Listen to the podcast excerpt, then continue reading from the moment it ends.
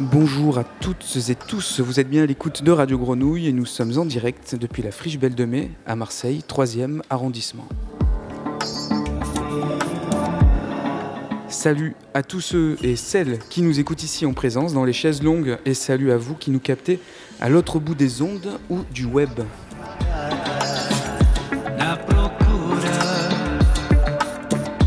Émission spéciale, émission spéciale en direct donc depuis les locaux de Radio Grenouille ici à la Friche, à l'occasion du finissage, du presque finissage, de l'exposition Habitacle, exposition des diplômés 2022 de l'école des beaux-arts de Marseille-Lumini, qui dure tout de même jusqu'au 16 octobre prochain, ici à la Friche Belle de Mai. C'est aussi une émission à l'occasion de la rentrée des nouveaux étudiants. Ils sont nombreux autour de nous. Ce matin, ils étaient, euh, je sais pas, plus de 300, je crois, aux grandes tables à prendre leur petit déjeuner.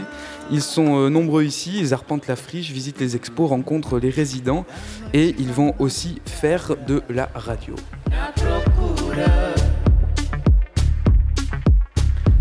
Dans l'heure qui vient, nous allons donc parler de cette exposition Habitacle, mais aussi de l'insertion professionnelle après des études d'art avec de récents diplômés et des responsables de l'école de Lumini. C'est une question euh, qui parcourt beaucoup les euh, communautés étudiantes euh, de, tout temps et de tout cursus, mais on posera la question particulièrement dans les mondes de l'art et nous parlerons pour finir cette émission vers midi et quart de l'engagement étudiant, pas midi et quart du tout, entre 13h et 13h15, de l'engagement étudiant, étudiant engagez-vous et pour cela je suis accompagné d'Antoine Sourieux. Bonjour Antoine. Bonjour Jean-Baptiste puisque tu es, euh, allez, je vais dire, responsable du dispositif euh, étudiant qui s'appelle Patober.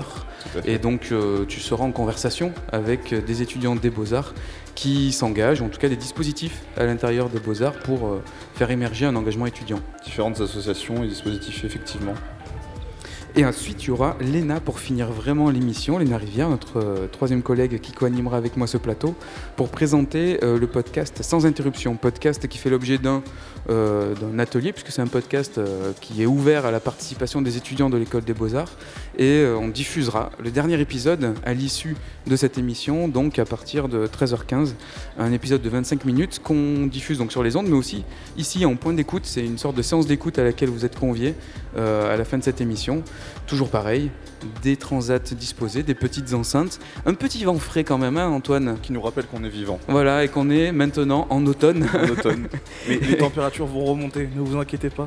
Pour cette rentrée, pour cette rentrée euh, des étudiants de l'école des beaux-arts, je rappelle aussi qu'il y a un workshop radiophonique qui se tiendra euh, en fin février, début mars à l'école de Lumini. Euh, cette année, il s'agira de sculpter la radio. On se demandera comment euh, avec les sons, euh, les techniques du montage radiophonique, la voix, euh, toutes les sources multiples qu'on pourra capter, comment faire des, miniatures, des petites sculptures sonores qu'on remettra en scène. Et ça, on, en parlera encore au cours de cette émission. C'est un peu la promo de l'actualité de Radio Grenouille Euphonia à l'école des beaux-arts, puisque des liens existent historiques entre l'école des beaux-arts et Euphonia, puisque Euphonia est le studio de création sonore euh, relié à Radio Grenouille. On accueille en résidence de nombreux artistes, des jeunes, des émergents, des, convaincus euh, évidemment. Et on organise donc ce, workshop un peu dans la ligne de ce que Lucien Bertolina, le cofondateur de Fonia et du GMEM aussi d'ailleurs, euh, faisait à l'école des beaux-arts puisqu'il animait, il avait en charge le studio son de l'école des beaux-arts, puisqu'il y a un studio pour des ateliers pour chaque matériau, mais il y a aussi un studio son à l'école des beaux-arts de Lumini, et ça a été le premier petit point historique, le premier studio son euh, en France dans une école euh, d'art. Donc cette, euh, ces workshops qu'on anime depuis Grenouille Euphonia à l'école des beaux-arts est un peu aussi une continuité de cette, cette activité-là. Je vous propose tout de suite un extrait du dernier workshop de 2022 qui était, que j'ai animé avec des étudiants du réseau École du Sud. voilà un petit extrait où on entend le contexte et le cadre dans lequel se situe l'école des beaux-arts, puisqu'il s'agit quand même des Calanques, du parc national des Calanques.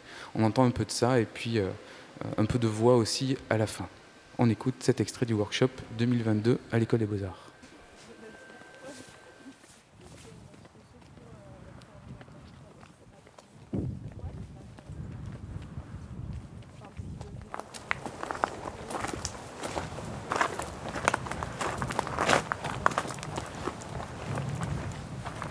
Pense qu'on va trouver quoi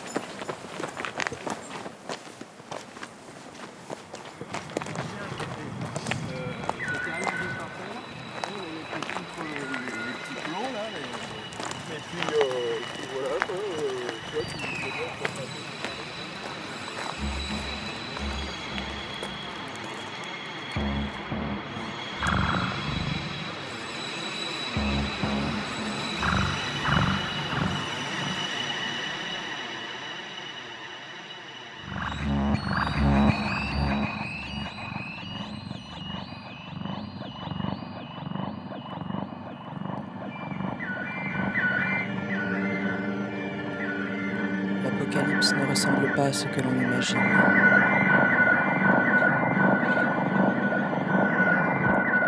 Elle est beaucoup plus douce, beaucoup plus apaisée. Elle est faite d'émerveillement, d'accomplissement.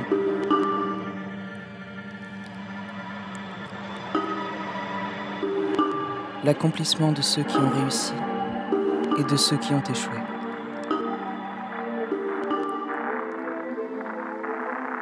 D'aucuns regarderont leurs œuvres comme un avorton, d'autres verront l'enfant. L'enfant comme la conclusion d'un monde qui a tout donné, l'œuvre d'amour d'un monde perdu, mais d'un monde aimant, passionné, sacrifié.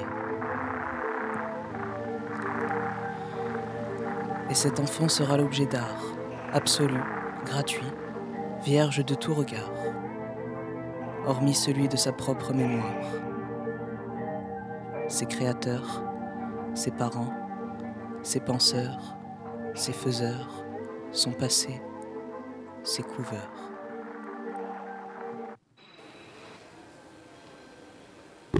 Et c'est un stylo que j'ai dans la main, ce n'était pas un micro, donc j'ai commencé à parler dans mon stylo, excusez-moi. Vous êtes toujours en direct sur Radio Grenouille, nous sommes devant euh, les locaux de, Radio Grenouille, pas dans les studios, d'où cette petite réverbération que vous entendez autour euh, de nous. Euh, petit vent froid, on, le répète, mais on arrêtera de le dire, mais en tout cas pour ceux qui sont au soleil, profitez bien, nous sommes dans ce petit air, et puis comme on parle de petit air, on va parler peut-être un peu musique, Antoine. Voilà, avec toi, toi aussi ton, ton stylo micro, tu peux parler. De playlist même, on va parler Voilà, de playlist, puisque avec, euh, avec euh, Grenouillophonia, on parlait du workshop, des workshops qu'on anime euh, à l'école des beaux-arts, mais on est actif aussi, on est à l'œuvre dans beaucoup euh, bah, d'institutions étudiantes, alors, euh, la MU pour euh, Aix-Marseille Université euh, notamment. Euh, on était depuis deux ans en résidence à l'université de Toulon, où on a écouté le campus de Lagarde avec des étudiants, et on a mis sur pied des playlists collaboratives où les étudiants peuvent bah, participer Construite par des étudiants. voilà, mettre en, proposer des titres qui, à un moment donné, se retrouvent aussi à l'antenne. Tout à fait. Et, euh, et donc ça, pour euh, peut-être euh, Pâte au beurre cette année, il y en aura une. On a même fait déjà un épisode spécial dédié aux hits de l'été qui nous ont été donnés par des étudiants. Donc on a fait appel bien souvent à notre entourage. Donc ça peut être des étudiants de master en journalisme, euh, des étudiants de ma chère co-animatrice Eugénie qui nous ont fourni tout un tas de, de petites pépites pour danser l'été. Puisque donc au beurre, c'est une émission qui accueille des étudiants de tous horizons. Exactement, de 18 Voilà. à 30 ans, même plus, parce qu'on peut être étudiant jusqu'à jusqu'à la fin de sa vie si on le souhaite. Mais on apprend toujours. On apprend toujours. La vie est un long apprentissage. Et donc on va écouter un titre là issu euh, de cette d'une des playlists collaboratives qu'on avait mis sur pied notamment l'année dernière pour avec l'université de Toulon, avec les étudiants toulonnais pour le, grand projet Mère Invisible. Mais toi aussi tu l'avais repéré ce titre. Exactement, elle est aussi présente sur une émission Pâte au beurre qu'on avait fait sur l'art justement. Eh et, qui s'était appelée Monnaie sans le sou. Tout se recoupe pour cette émission à l'occasion de la rentrée des étudiants des Beaux-Arts de Marseille Lumini. On écoute tout de suite Paris City Jazz par Bel Air.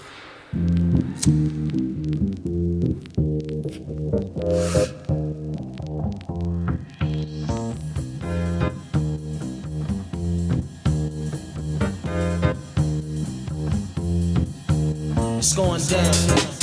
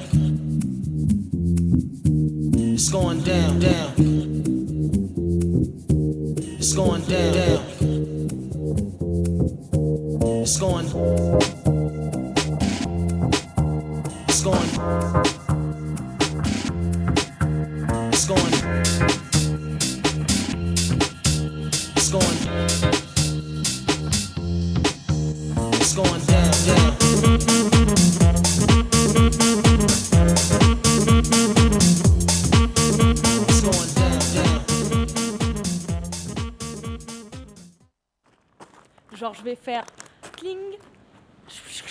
Et après, je vais faire. C'est pas mal, non? Ouais, je trouve que c'est une bonne idée. Enfin, ça va faire euh, comme si c'était mon petit matin. Pourquoi t'as choisi ce bruit? Parce que ça me rappelle moi quand j'arrive à l'école le matin. Et c'est très représentatif de l'ESAD pour moi. Enfin, c'est mon rituel, tu comprends? Et prendre un rituel en son, c'est quand même, tu sais, c'est chamanique, tu vois. Donc je transforme quelque chose d'ordinaire en quelque chose de symbolique. Par le son. Oh, waouh, ma phrase, elle était trop stylée C'était Lolita dans cette émission euh, dédiée à l'école des beaux-arts. C'était un extrait d'un workshop qu'on a mené en 2019-2020, je crois. Et voilà, c'était une petite capsule qu'elle avait produite pour euh, la restitution de ce workshop, puisque on parle euh, effectivement euh, d'art, euh, d'exposition, euh, le petit geste de l'ordinaire au symbolique qu'elle évoque, peut-être peut nous renvoyer à cette exposition habitacle. Et donc l'exposition habitacle, on en parle dans cette première séquence de l'émission avec Inge Linder-Gaillard, directrice de l'école des beaux-arts. Bonjour. Jeanne Mercier, commissaire de l'exposition, Bonjour. et Ariane Gross de la communication de la friche. Alors on va t'ouvrir le micro noir, mais il est face au vent aussi, peut-être qu'il s'est... Voilà, le petit bouton a dû se, se déconnecter. Parce qu'on est quand même dans les bourrasques. hein. Bonjour. Bonjour Ariane.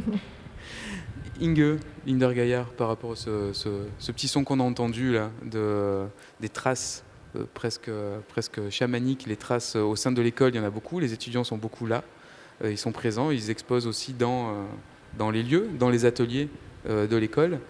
Faire une exposition hors l'école de Lumini, qui est, euh, donc, euh, pour ceux qui ne connaissent pas Marseille, jouxte le, parc national des Calanques, donc est, excentré. Euh, C'était une volonté importante, j'imagine, de, de venir ici, à la friche notamment. Ah oui, tout à fait. Bah, on, est venu parce qu'on a été invité par la fiche euh, Belle de Mai, donc on est vraiment ravis de cette invitation faite, faite par Alain Corbier-Labasse et, et de Céline Jarousseau. Donc, ça nous a donné l'opportunité justement de nous proposer à nos jeunes diplômés d'exposer euh, hors de l'école dans une situation tout à fait professionnelle, donc une, proposition professionnalisante pour eux et pour elles. C'est la, promotion de juin 2022 euh, des jeunes artistes et designeuses euh, qui ont eu leur DNSEP, c'est-à-dire le diplôme national supérieur d'expression plastique. Et chacun, chacune a eu l'opportunité de participer. On n'a pas fait un tri, on n'a pas fait un choix, des félicitations, des choses comme ça. Tout le monde pouvait participer. Ils sont de quasi-totalité de participer. Donc, euh, 37 euh, jeunes artistes et designers qui sont euh, encore à voir découvrir ici euh, à la friche euh, pendant deux semaines encore. Oui, jusqu'au 16 octobre, hein, le- le- le- l'exposition euh, se replie et se referme le, le 16 octobre. Ariane, à la friche, un accueil euh, d'une exposition euh, de ce genre, le rapport aussi euh, bah voilà, à la professionnalisation de ces étudiants. Alors, on va en parler un peu plus de manière plus approfondie dans cette émission, mais c'est aussi un rôle de la friche d'accueillir ces, ces choses-là. Exactement. C'est vrai qu'on est, on est très heureux. Alors ici, on parle de, on est un lieu qui s'intéresse à la formation, on est un lieu qui s'intéresse à l'insertion professionnelle, on est un lieu de formation euh, aussi, hein, euh, et puis, euh, et puis on est évidemment un lieu dédié à l'art. Donc c'est vrai que somme toute, faire cette exposition et présenter, et, nous, ce qu'on peut offrir aussi, c'est des espaces, c'est un public, c'est une visibilité, et donc c'est un premier pas, et qu'on est très très heureux de pouvoir offrir à, toute cette promotion 2022 et dans des conditions complètement professionnelles. Euh, ici, donc c'est vrai que c'est avec une grande joie euh, et une grande fierté aussi qu'on a commencé cette, euh, ce premier pas, cette première exposition euh, ici. Est-ce que c'est euh, censé se renouveler les autres années? Vous avez parlé déjà de ça ou pas encore? Un petit peu, et on espère que ça va pouvoir se confirmer. Nous, on sera ravis si c'est le cas. Euh, comme on est ravis d'avoir pu, euh, à notre tour, on a eu cette invitation, et à notre tour, nous avons invité Jeanne Mercier à être le commissaire de cette exposition. Et euh, bah, c'était. On peut que dire du bien de, cette, euh, cette collaboration. Euh, C'était très fluide, c'était. c'était assez remarquable en autre sens parce que Jeanne a pu venir découvrir le travail déjà dans les ateliers, à l'école, passer du temps avant les diplômes avec les étudiantes et étudiantes. Et il y a eu une sorte d'engagement et puis euh, son regard a, permis, bah, elle va en parler elle-même, mais a permis de construire donc un, concept qui, est très parlant et qui qui, qui, fait sens par rapport à l'époque, au-delà de, au-delà de ce qui peut être une promotion de jeunes étudiants au sein d'une école, mais qui parle de l'époque. Moi, j'en suis persuadée. Et c'est les échos que nous avons euh, eus de cette exposition. Donc, euh, euh, c'est une expérience vraiment avec ce commissaire qui est tout à fait. Enfin, c'est plus que satisfaisante. C'est il faut trouver le mot alors. Je cherche le mot, j'ai envie de dire comme un petit miracle parce que c'est l'effet est inattendu. Donc, euh, mais c'est aussi parce qu'il y a beaucoup de travail derrière. Jeanne Mercier, justement, à ma droite, commissaire de l'exposition, euh, Habitacle, donc on répète le titre et on va en parler parce que c'est important ce terme-là dans, dans, le. il a été choisi. Euh, euh, très très consciemment. Comme on parlait de pédagogie, de, transmission, peut-être le mot commissaire. Qu'est-ce que c'est un commissaire? Pas le mot, le rôle d'un commissaire d'expo. Qu'est-ce que c'est? Pour, pour, les auditeurs aussi qui ne baignent pas dans le milieu de l'art Alors un commissaire ou une commissaire d'exposition, c'est un peu comme un conteur ou une conteuse. En fait, on crée une narration entre les œuvres. On choisit les artistes, on choisit les œuvres et on les assemble ensemble comme un travail de, de collage conscient pour créer un thème et une narration et un récit autour du projet de l'exposition. Ici, il est donc autour de la notion d'habitacle. Alors, habitacle, c'est un terme, un concept que tu as pris dans un... chez un auteur? C'est ça. ça? Jérôme Orsini? Jérôme Orsoni, donc c'est Orsoni. Euh, oui, c'est un auteur qui a publié en 2020 ce livre qui s'appelle Habitacle, Habitacle au pluriel. En fait, euh, quand j'ai découvert les travaux des diplômés, des futurs diplômés des Beaux-Arts, donc en mai 2022, euh, il y avait quelque chose qui ressortait autour de la notion d'habitacle. Et l'habitacle, pour euh, Jérôme Orsoni, c'est un habitacle qui n'est pas un cockpit, qui n'est pas... Euh, parce qu'un habitacle, c'est aussi euh, la cabine dans, par exemple, les bateaux, là où on met la boussole. Là, c'est plutôt un habitacle autour de la notion de ressenti, de senti. Pas du tout du bâti, mais comme une cause à approcher. Et je trouvais que c'était intéressant parce que ça me permettait de, de rassembler ces 37 écritures et 37 ressentis de trois ans de diplôme. Et ça touche aussi euh, l'enveloppe corporelle.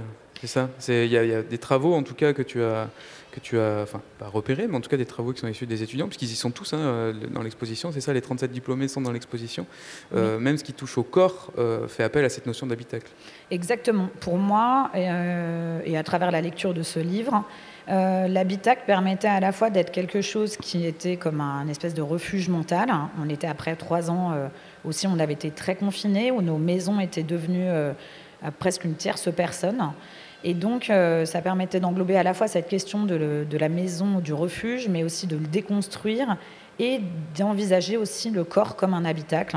Euh, ça pouvait être à la fois aussi nos, généalogies personnelles, de partir des histoires personnelles des personnes, parce qu'il y a beaucoup de travaux aussi qui font appel à des histoires euh, des résistances personnelles et aussi euh, faire appel aussi à la, notion d'organique, euh, de rapport au corps, à la mer, et puis aussi au territoire marseillais, parce qu'il y a certaines œuvres qui sont reliées à ce territoire avec la particularité du fait que l'école soit aussi dans les calanques.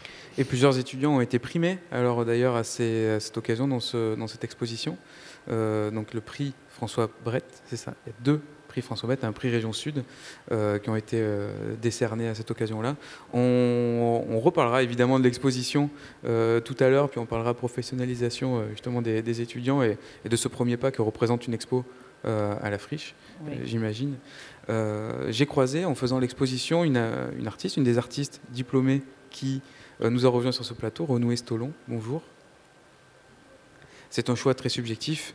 Voilà, ton micro est ouvert. Si, si, c'est bon. Non. Ah, si, s'il n'a pas la petite lumière, peut-être peut-être appuyer, mais. Ah, bah voilà. Est-ce qu'il y a du son? C'était juste pour un, mot. Bonjour. Bonjour. Ça marche. Ouais, c'est bon, on est bon. On est Bienvenue. Alors, je t'ai attrapé comme ça parce qu'on s'est croisé dans l'exposition euh, bah, il y a quelques jours. Euh, on était face à ton travail, donc euh, tu m'as dit bah, si vous avez des questions à me poser, n'hésitez pas. Donc, j'hésite pas. Je t'ai invité directement dans l'émission, c'est plus simple.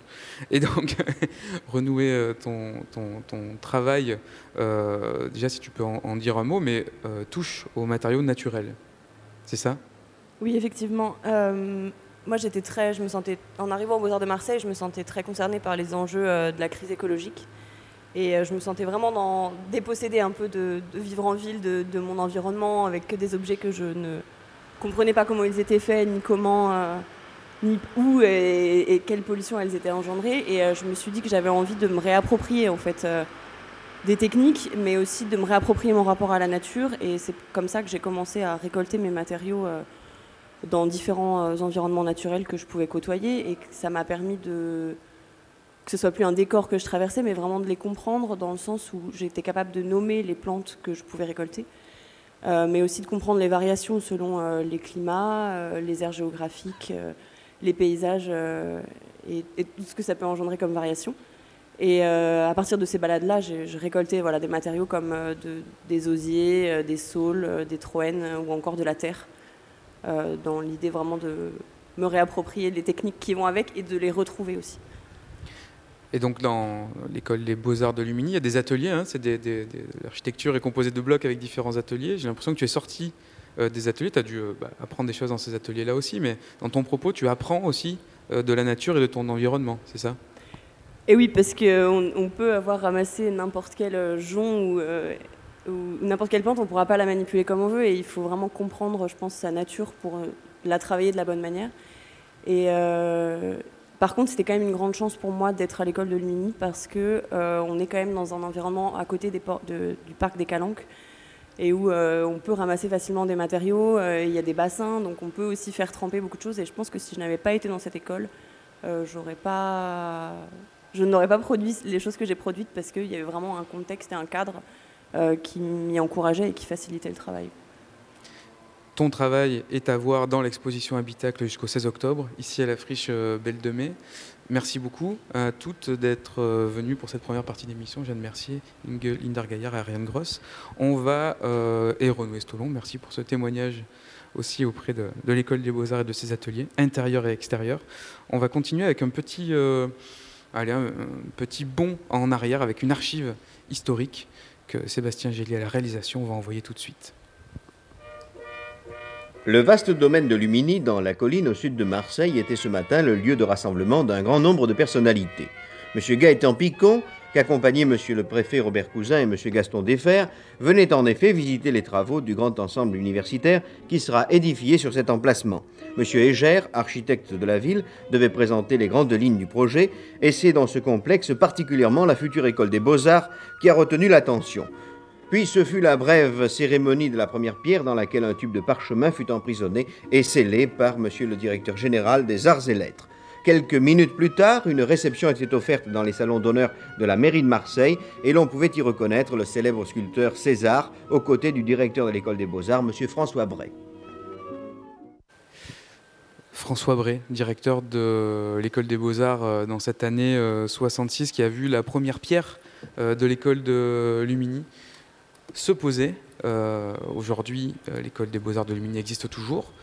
son architecture est en tout cas déposée. Alors, c'est pas un monument historique, je crois que c'est un monument peut-être industriel. En tout cas, il y a, une, il y a un sigle euh, sur ce bâtiment qui euh, maintenant devient aussi patrimonial.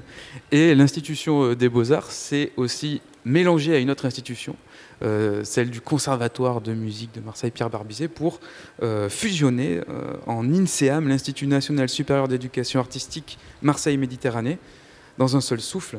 Pierre Houdard, son directeur, est à ma droite. Bonjour Pierre. Bonjour, j'essayais de me demander si je pouvais faire l'accent comme l'archive alors ça, c'est une vraie question sur les archives médiatiques. C'est toujours incroyable d'entendre comment, à l'époque, euh, dans un canal médiatique, on pouvait s'adresser euh, aux autres. Mais c'est vrai que ça peut être un bel enjeu. Et donc Pierre Houdard, directeur général de l'INSEAM, qui est enseignement artistique et pas éducation. Ah zut, merci. Au moins ce sera comme ça imprimé dans la tête de tous nos auditeurs. Je le note tout de suite. Qu'est-ce que c'est l'INSEAM? Alors l'INSEAM, c'est un établissement public euh, qui, qui, a réuni deux euh, établissements qui historiquement étaient des services municipaux. Euh, l'école des beaux-arts, qui a été transformée en établissement public en 2012, et, et le conservatoire, qui est municipal depuis 200 ans, puisqu'on fête les 200 ans du conservatoire. Et donc il y aura d'ailleurs demain, samedi 1er octobre, à Lumini, une, euh, un événement Alors, demain, s'appelle Lumini. De, midi à minuit, Lumini. C'est le, dans le cadre du bicentenaire, justement. Et alors là, c'est vraiment, ça va être une expérience absolument incroyable. Dans ce site, euh, aux portes des Calanques, euh, plus de 250 élèves du conservatoire, mais aussi des anciens élèves, mais surtout des artistes enseignants, des partenariats avec le GMM qui est à la friche avec Christian Sévilly sur une pièce euh, dansée euh, euh, et toutes les sortes de musique et, c'est gratuit il faut venir. Il faut aller jusqu'à Lumini, traverser cette expérience d'éloignement du centre-ville pour se plonger. Comme, comme un million de personnes par an le fait pour aller dans les, dans les calanques. Donc, eh bien, en remontant de ce giton, on peut tout à fait aller écouter de la musique. Lumini, École des Beaux-Arts de Marseille, euh, de la nécessité d'une école d'art. Est-ce que ça s'apprend d'être artiste? Vraiment? C'est comme la radio. Il y a très peu d'écoles de radio. Il y a très très peu d'écoles de radio. En fait, euh, le, est-ce qu'on apprend à être artiste? Oui. Euh. Est-ce qu'on apprend l'art? Oui aussi. Est-ce que ensuite, euh, comme pour la musique, comme pour, pour tout en fait, est-ce qu'on apprend à être directeur euh, de l'INSEAM Sans doute pas. Et ça se voit en plus. Et le, mais en revanche, euh, ce qui est certain, c'est qu'il y a des critères de professionnalité euh, que là, on peut apprendre tout à fait. Euh, les critères de professionnalité, ben, c'est comment économiquement on peut travailler, avoir sa pratique artistique et sa pratique de création comme artiste ou designer et espérer en vivre. Et donc justement, nous allons aborder la professionnalisation euh, à la sortie euh, de, ces, euh, de, ces, études, à l'école des beaux-arts, mais des études d'art aussi peut-être en général. Céline Chrysostome Christolome. Et voilà, comme ça, je vous laisse le dire tout de suite au micro. Bonjour. Bienvenue. Vous êtes donc responsable justement de cette professionnalisation aux, Beaux-Arts de Marseille. Bienvenue. je fais le tour de tous nos invités qui, qui nous entourent, qui ont pris place autour de, de notre table basse. Euh, Maxime Douillet, diplômé 2022 euh, en design, qui expose dans Habitacle. Bonjour. Au micro bleu, bleu comme un bureau, je crois, et ton pull qu'on voit dans l'exposition Habitacle. Euh, Flore Saunois, diplômée en art en 2018. Flore, voilà, de ce côté, on s'est croisés peut-être d'ailleurs à l'école des Beaux-Arts en 2019-2020, justement pour une restitution de, workshop où tu étais aussi invité. Et les Martiens, alors qui sont les Martiens? Les Martiens c'est moi. Enfin, c'est. je représente les Martiens aujourd'hui, Livia Ripamonti, et je suis diplômée euh, des Beaux-Arts en design euh, en 2015. Alors, cette grande question de la professionnalisation donc et de l'orientation, euh, une petite illustration, pareil, piochée dans une archive, alors, cette fois de 79, qu'on écoute tout de suite. Le monde moderne, c'est un monde fait de lois, alors qu'en général, sans tomber dans une idée 19e, l'artiste est un peu de l'ordre du fou. Hein. C'est-à-dire que votre question implique une autre question, une école et des débouchés. Euh, débouchés, il n'y en a pas, pour ainsi dire. Il y a cette folie du jeune créateur qui va s'appliquer au monde, qui va essayer de, et ou de le pervertir, ou de l'encenser, mais des gens impliqués dans ce monde, et non pas le monde qui leur sert à trouver des débouchés ou une situation. Ça, je ne crois pas. Alors c'est un extrait d'une archive de 79, euh, je crois que c'est Joël Kermarek qui s'exprime là, qui était professeur au- à l'école euh, à l'école des beaux-arts. Euh, une archive, elle est un extrait un peu provoquant pour introduire notre conversation, mais justement par rapport, alors soit à cette époque, soit à ce, propos, qu'est-ce que vous en pensez, Céline, responsable de la professionnalisation aux beaux-arts? Euh, Moi, je pense qu'il y a des débouchés, au contraire, enfin, pour, les, pour les artistes sortant de l'école et les designers, et qu'en général, euh, il n'y a, pas de souci à ce niveau-là. Alors quels sont, enfin quels sont-ils justement euh, outre euh, l'esprit comme ça d'intégration au moment contemporain de, de position d'artiste, de situation d'artiste, de manière très pragmatique? Est-ce que vous pouvez déployer comme ça aux étudiants des, des- des- comme on fait dans une, une école professionnelle, des, postes, des, des contrats auxquels ils pourraient prétendre des, euh, Oui. Comment ça se passe? bah, Comment vous leur présentez ça? Ce qui se passe, c'est qu'on organise euh, justement des modules professionnalisants pendant leur cursus euh, au sein de l'école, sur tout ce qui est statut d'artiste-auteur, de designer, comment répondre à un, un appel à commande rémunérée, comment se, projeter, en faisant des tables rondes avec des diplômés qui viennent parler euh, aux étudiants de leur parcours, euh, en les aidant à répondre à des appels à candidature en les accompagnant individuellement pour tout ce qui est de portfolio et ce, genre, de, choses, pour qu'une fois qu'ils soient sortis de l'école, ils aient déjà un bagage.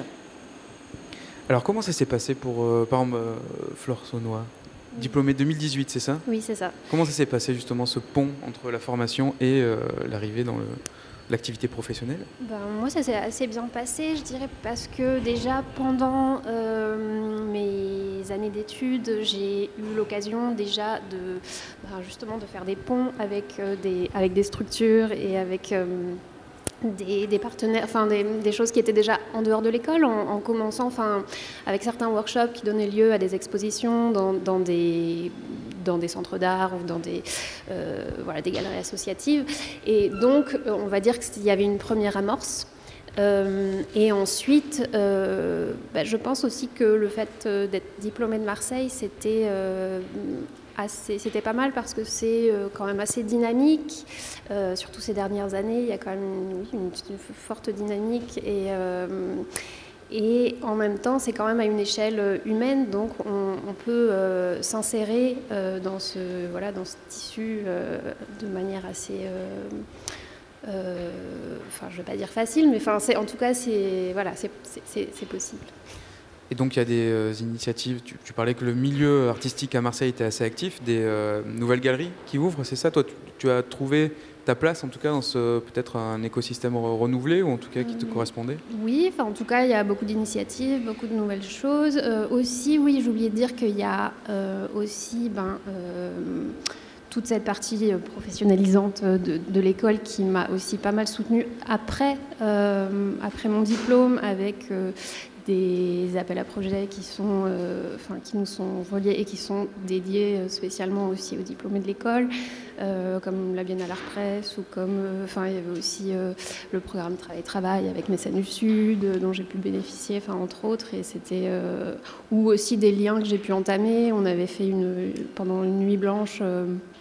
En 2018 euh, avec le, Ma- le MAC, le musée d'art contemporain, qui me, réinvite pour sa prochaine ouverture. Enfin voilà, c'était des, voilà, des premières choses euh, sur l'écosystème. Oui, après, en fait, il va falloir voir ce que ça va donner, mais c'est vrai qu'il y a un grand appel d'air là depuis euh, quelques années, avec notamment beaucoup, bah, beaucoup d'artistes, donc c'est aussi pas mal de, de pairs avec lesquels échanger. Enfin voilà.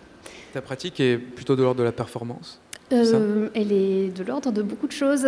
J'ai pas de médium en particulier. Il y a, euh, en fait, c'est ça, a- ça c'est c'est parti du texte, on va dire, euh, comme utilisé comme matériau, et du coup après, euh, ça peut prendre forme dans des installations, euh, des installations sonores, de la vidéo, mais aussi des objets, de la sculpture, de plus en plus, et de la performance. Un peu de radio aussi des fois? Euh, j'ai eu l'occasion de, bah, comme je fais des pièces sonores, j'ai eu l'occasion de faire une, une pièce sonore produite par France Culture qui avait été diffusée en 2018. C'était une assez belle expérience. Oui, j'ai- j'aime beaucoup la radio, j'aime beaucoup ce médium. Merci. D'un autre côté, puisque là on parle du cursus art, puisque c'est ça, hein, il y a quand même deux grandes euh, branches.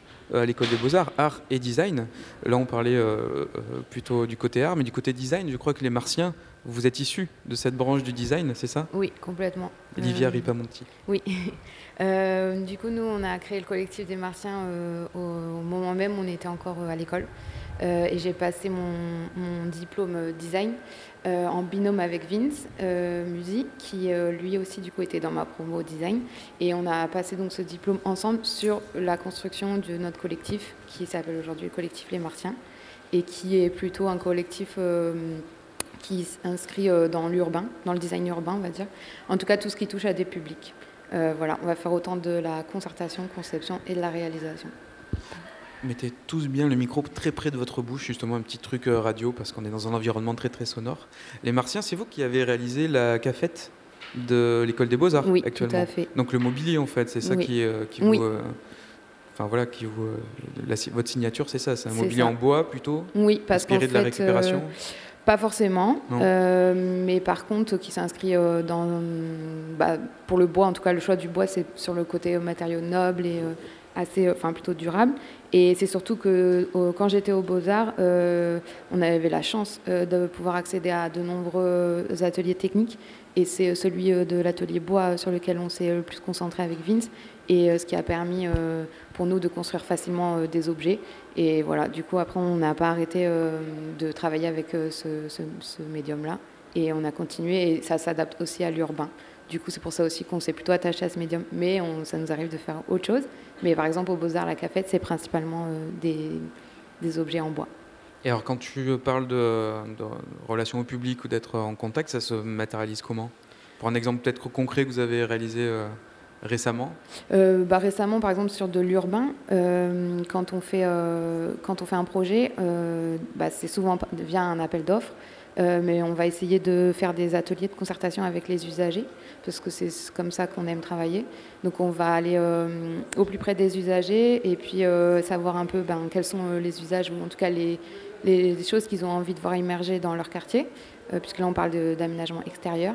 Et du coup, voilà, on construit avec eux, donc on, on, on concerte, on co-dessine. Co on revient vers eux pour leur montrer aussi euh, tous ces dessins, on les fait évoluer avec eux et après, si possible, on reconstruit avec eux aussi en chantier participatif. Et ça aussi à l'école des beaux-arts, euh, dans la branche design, mmh. ça s'apprend cette relation, aux, alors j'allais dire aux usagers? Oui, complètement. Après, euh, c'est euh, de manière assez libre, personne ne va euh, vous forcer à faire ça ou à expérimenter ça, mais si ça intéresse un étudiant, il peut aller plus loin dans sa démarche et être poussé par les profs qui sont parfois spécialisés là-dedans, mais oui, ça s'apprend. Merci beaucoup. De rien. Merci les Martiens, vous avez un site, euh, j'imagine Oui, les Martiens. On peut vous commander une cuisine aménagée, ouais. ouais, un dispositif pour ouais. euh, habitat participatif. Par exemple, euh, par exemple, on a fait du mobilier pour les grandes tables de la friche. après, comme je disais au début, on fait plutôt pour, pour du public. Donc, j'invite les collectivités à venir nous contacter. Voilà pour l'espace promo euh, à Radio Grenouille. Merci. Maxime Douillet, en bleu, donc, on disait tout à l'heure, qui est euh, à ma gauche, euh, diplômé donc, de cette année, enfin de l'année dernière, diplômé 2022 en design aussi, lauréat du prix Région Sud, design pendant le Salon Artorama. tu présentes un bureau dans cette exposition, un bureau bleu euh, qu'on a essayé d'ouvrir hein, avec Antoine, quand on a visité l'exposition. On a réussi à l'ouvrir parce qu'il y a une vidéo sur ce bureau qui présente comment euh, ouvrir cette boîte mystère un peu. Euh, c'est pas de l'anti-design ça comme euh, conception de bureau dont on se demande peut-être l'utilité et comment l'ouvrir ben Justement, moi je trouve que c'est là-dessus qu'on peut y, trouver son intérêt, c'est-à-dire que, que pour moi le design c'est pas forcément à chaque fois euh, pour répondre de façon ergonomique à, euh, un problème technique. Mais euh, ça peut être aussi, et surtout dans ma pratique, s'amuser avec, avec des mouvements, s'amuser avec... oui, s'amuser avec des, parties qui sont peut-être réservées à ceux qui l'utilisent. Et donc, euh, euh, le, le premier utilisateur, quand il va arriver dessus, il aura peut-être besoin d'explications ou peut-être euh, qu'il va découvrir à l'usage certaines fonctionnalités. C'est cette partie du, du design qui, qui m'a intéressé d'explorer euh, dans ce bureau. Il y a aussi donc un, le, le, le, tutoriel vidéo hein, qui l'accompagne. Mhm. Est-ce que c'est n'est pas une œuvre en soi aussi Si, complètement.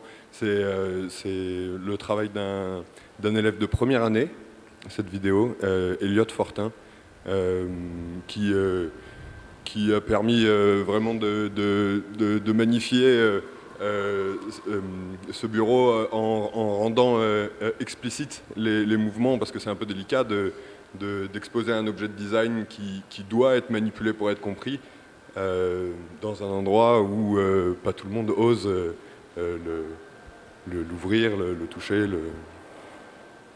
La suite, alors, après ce prix, cet objet que tu as conçu en, tant que designer, tu la vois comment? Enfin, comment, quelles sont tes pistes peut-être? Ben, actuellement, là, je, travaille euh, pour euh, une chaire de recherche euh, en design qui... qui On peut faire de la recherche en design, donc Oui, mais moi, je ne fais pas partie de cette chaire de recherche. Hein. Je suis employé par cette chaire de recherche. Ils sont sur la mutation de la vie étudiante, financée par le CRUS et l'ENSAD. Et donc voilà, c'est vraiment explorer les usages au sein d'un CRUS pour, pour changer la, façon d'habiter euh, au sein de ces crous qui sont euh, quand même euh, des, lieux de vie qui sont aujourd'hui assez, délicats et qui, qui, demandent vraiment à, changer certaines, certaines mœurs et certains usages. Merci beaucoup Maxime. Donc ton bureau est à voir aussi encore jusqu'au 16 octobre dans l'exposition Habitacle. Céline Christolome, euh, on me fait signe parce que la professionnalisation, ça vous concerne. en retour peut-être sur les témoignages des jeunes diplômés euh, ou plus anciens diplômés qui nous entourent. Ben, je suis très heureuse pour, euh, pour ces diplômés parce que après la sortie de l'école, ils ont réussi à construire un projet qui a abouti et à, à, développer leur vie d'artiste et de, et de designer. Euh, et je voulais rajouter quelque chose aussi qui est important, c'est que depuis plusieurs années, on organise le prix François Bré euh, en partenariat avec Artorama et que cette année, il y a deux diplômés qui ont été lauréates, qui s'appellent Lucie Constantin en design et Zoé Ledoux en art, et qui sont également à voir dans l'exposition Habitacle, et qu'elles ont eu des, des, des retombées formidables. Voilà donc deux, deux, œuvres, notamment il y en a une, je crois que c'est euh, euh, Lucie Constantin qui nous propose un guide de Marseille euh, décalé, alors avec des... Avec beaucoup d'humour, avec les endroits qu'elle a visités pendant le confinement, puisqu'on ne pouvait pas, on pouvait pas quitter, enfin on ne pouvait pas voyager, donc c'est comme un guide touristique avec des pictogrammes euh, et c'est des photos. Mais dans euh, des endroits moins fréquentables qu'un bah guide touristique euh, traditionnel. Complètement décalé, plus dans les, les quartiers nord où on ne va jamais. Et Zoé Ledoux qui a performé d'ailleurs pour l'ouverture de, l'exposition Habitacle, hein, avec un travail autour de, de, la, des tartes. Voilà, des tartes, de l'art culinaire. De l'art culinaire. Son propos est très, très ancré là-dedans. complètement. Et, sur, et un travail aussi sur tout ce qui est euh, elle a fait une résidence pendant un an à l'école des beaux-arts et elle a, elle a développé un projet sur euh, tout ce qui est le travail dans l'administration. Ok. Avec beaucoup d'humour également. Art, nourriture et administration. Et elle va euh, travailler, je crois, un peu avec le restaurant des Grandes Tables ici à la Friche aussi. Elle a travaillé et là, actuellement, elle est en résidence en Italie. Et eh bien, on lui souhaite bonne continuation dans sa carrière, bonne continuation à tous et à tout autour euh, de moi là pour euh, ben voilà, vos activités artistiques, de design, et puis d'être voilà, dans le monde, dans votre position d'artiste assumée. Merci Pierre Houdard d'être venu parler un petit peu de l'INSEAM. Et bonne fête demain à Luminuit. Profitez bien, amusez-vous bien. Et nous, on va écouter un petit peu de, de fanfare. Tiens, une fanfare de l'école des beaux-arts de Lumini.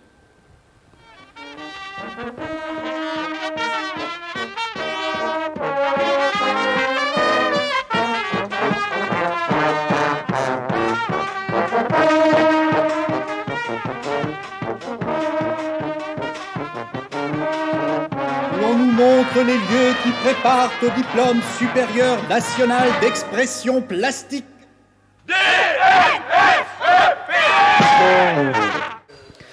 Toujours en plateau sur les ondes de Radio Grenouille, une émission un peu venteuse devant les locaux de Radio Grenouille à la Friche Belle de Mai à l'occasion de la rentrée, une grande journée en fait euh, de rentrée pour ces étudiants des Beaux-Arts qui euh, déboulent sur la friche euh, aujourd'hui.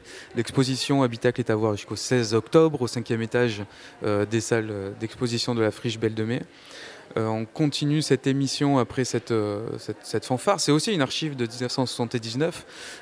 les fanfares dans les écoles d'art et d'architecture. On n'a pas parlé de l'école d'architecture, mais euh, leur séparation, en tout cas en deux cursus distincts, date euh, justement, je crois, du milieu des années 70.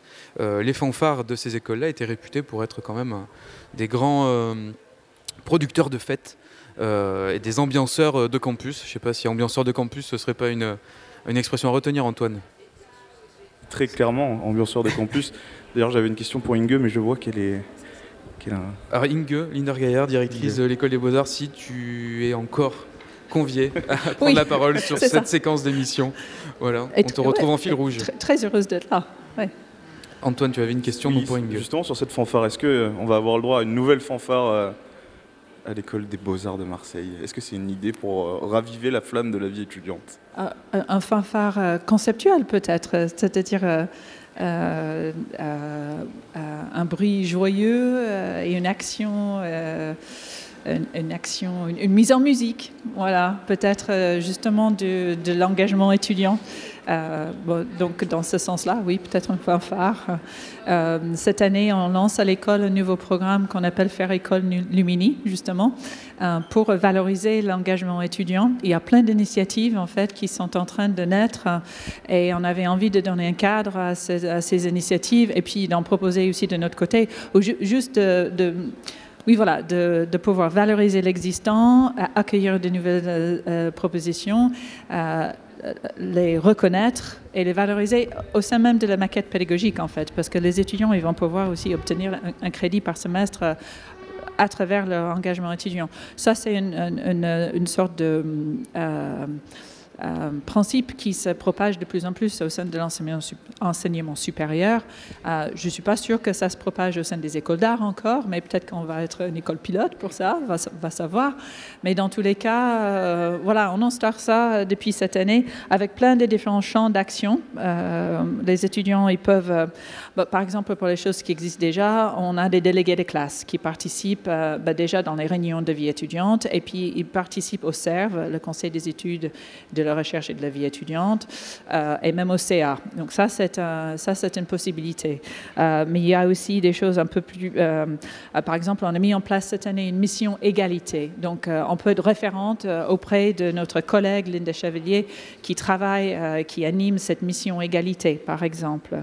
Ou bien quelque chose qui était proposé par des collègues de la bibliothèque, c'était d'avoir des référentes bibliothèques pour venir vraiment fouiller dans les fonds, voir ce qui les intéresse euh, et faire vivre euh, bah, ce fonds, par exemple. Hein, euh, ils vont peut-être sûrement faire d'autres choses parce qu'on fait toujours ce qu'on n'attend pas de faire, n'est-ce pas, dans une école d'art, ce genre de choses.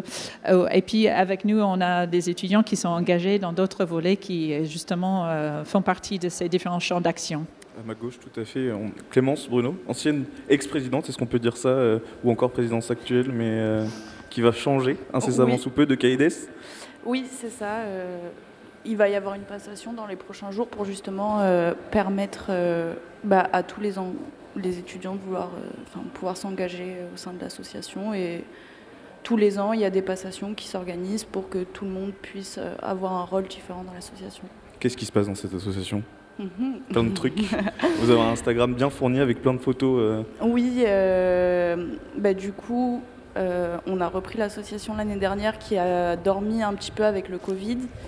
Euh, l'objectif euh, de cette année, nous, on a réussi à organiser euh, quelques fêtes et des programmations de films. Mais on avait vraiment envie de mettre en place aussi, et ça c'est quelque chose qu'on a eu un peu plus de mal par manque de temps, mais bah, de faire vivre la vie étudiante en dehors de l'école, d'organiser des expositions, de mettre en avant leurs travaux différents. Et euh, du coup, voilà, principalement, du coup, cette année, ça a été des fêtes qu'on a organisées, mettre en avant ben, le travail sonore de différents étudiants, de la performance, il y a eu de, la harpe, euh, ça peut prendre plein de formes différentes et c'était assez sympa. Il y avait une envie à la sortie du Covid vraiment de, retrouver cette vie étudiante de la part de, tous les nouveaux arrivants? Ben oui, complètement, surtout que la vie dans une école d'art, c'est quand même du vivre ensemble, je pense, plus que dans d'autres écoles. On cohabite beaucoup, que ce soit du matin jusqu'à la nuit, et euh, ben, c'est des moments où en fait on se découvre autrement aussi, qu'on sort de ce cadre-là de l'école et euh, on peut juste relâcher la pression, s'amuser, se connaître différemment, donc c'est sympa. Et faire la fête. Et faire la fête. Il y a un nouveau collectif qui va se créer aussi? Bah, Du coup, euh, s'engager dans l'association, ça nous a permis de prendre des responsabilités aussi, euh, faire des papiers à la préfecture, souscrire des assurances, ouvrir des comptes en banque. Et avec mon amie Gabrielle, qui était vice-présidente, et d'autres amis de l'école, on a créé un collectif euh, féminin dans lequel euh, on aimerait mettre en avant ben, nos travaux respectifs, organiser des événements, inviter des artistes. Et donc je pense que euh, l'association nous a permis aussi de passer le pas, de se lancer dans d'autres projets, d'avoir ben, la maturité de le faire grâce à, grâce à l'expérience qu'on a acquis pendant... On retrouve ce côté professionnalisation du coup dont on parlait aussi tout à l'heure. Mais je crois que l'engagement étudiant va être, euh, ou est déjà peut-être euh, bonifié, non? Ou comment ça se passe? Oui, absolument, oui. Euh, par un crédit CTS, comme on dit. Mais, et c'est tout à fait, c'est tout à fait ça. Hein. C'est une sorte d'école école de la vie au sein de l'école. On, a vu que, enfin, il y, a ce genre de, de phénomène en s'engageant au sein d'une association. Évidemment, ça, ça peut s'appliquer du coup en dehors de l'école très rapidement et facilement, soit au sein d'une association ou par d'autres expériences.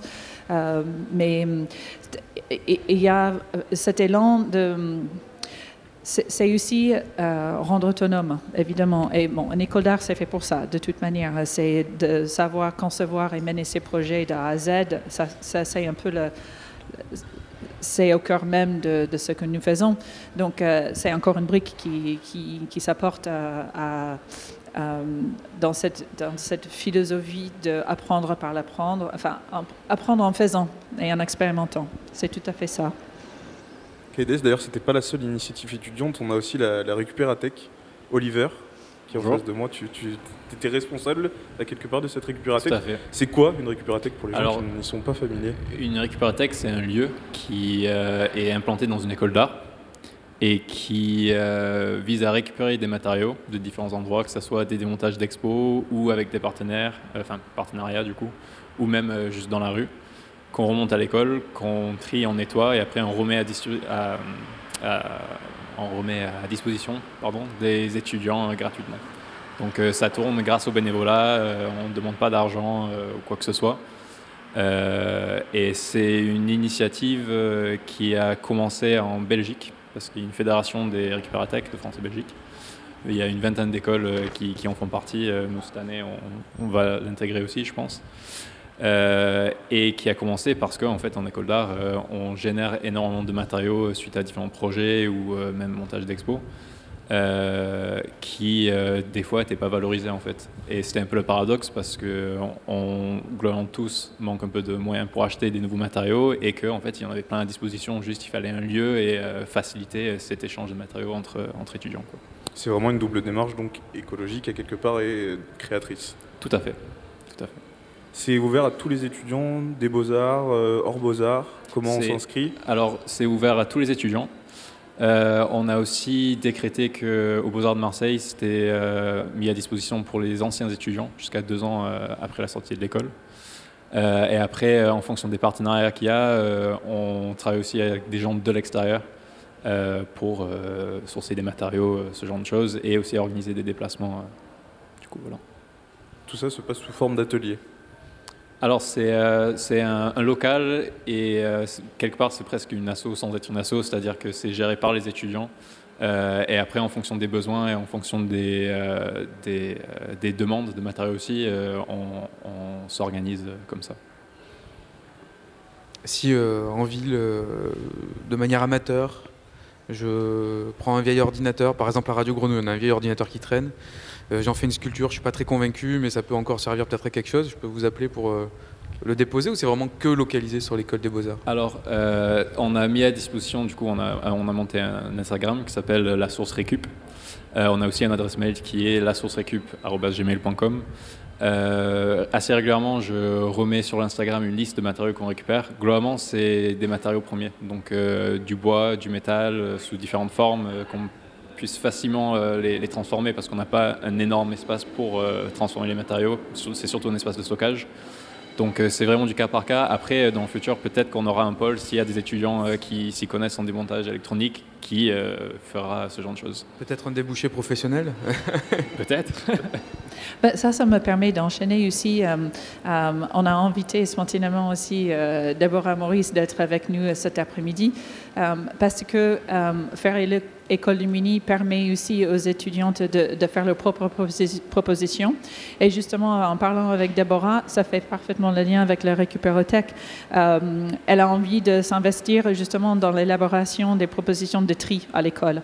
Et donc, on, a vraiment du chemin, du travail à faire dans ce domaine. Ben, je vais la laisser. Elle, peut parler de, cette envie et ce qu'elle imagine faire euh, pour euh, aussi donner un exemple de, comment on peut accompagner euh, ces initiatives à naître.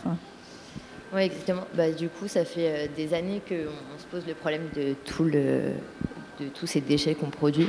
Et la récupératech était un premier pas vers ça. Et il reste encore tous les déchets, les déchets polluants et, et papier, etc., carton, qui restent et, et d'autres et du coup à voir comment on peut, en faisant des bacs de tri et ensuite l'acheminement pour que ça soit recyclé après par derrière. Donc euh, peut-être qu'on va commencer déjà par faire une table ronde avec euh, du coup les différents étudiants et les différents acteurs au niveau de ça. Sachant que l'école des beaux-arts, on, le dit, on le répète souvent, c'est vraiment euh, aux portes des Calanques, c'est sur l'emprise du parc national des Calanques.